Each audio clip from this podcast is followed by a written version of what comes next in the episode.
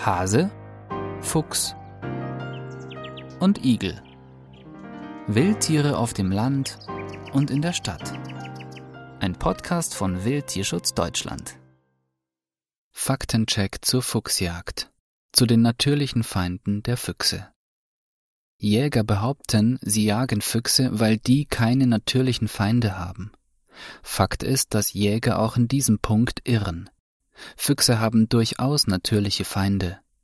Dazu gehören Wolf, Luchs, Uhu und Steinadler. Füchse machen allerdings nur einen unerheblichen Anteil an deren Speiseplan aus.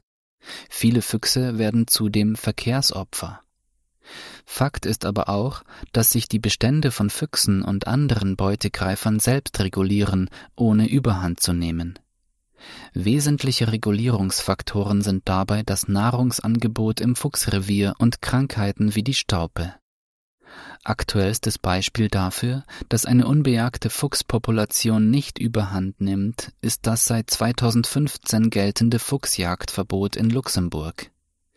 Die Zahl der Füchse ist seither weitgehend konstant geblieben, weshalb das Fuchsjagdverbot guten Gewissens von Jahr zu Jahr verlängert wird hier hat man übrigens auch festgestellt, dass seit dem Fuchsjagdverbot der Befall der Füchse mit dem Fuchsbandwurm signifikant abgenommen hat. Im Kanton Genf werden Füchse seit 1974 nur in Ausnahmefällen gejagt und dennoch gibt es auch dort nicht zu viele Füchse.